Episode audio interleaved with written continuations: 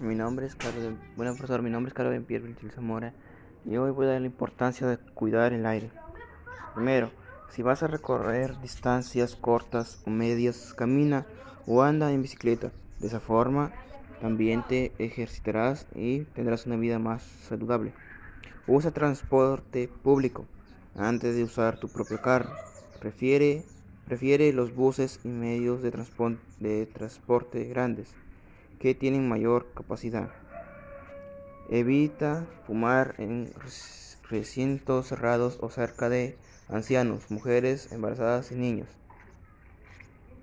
Dale mantenimiento a tus artefactos electrónicos. No toques la bocina del auto más de lo necesario. Ten en cuenta que el ruido es muy molesto. Gracias.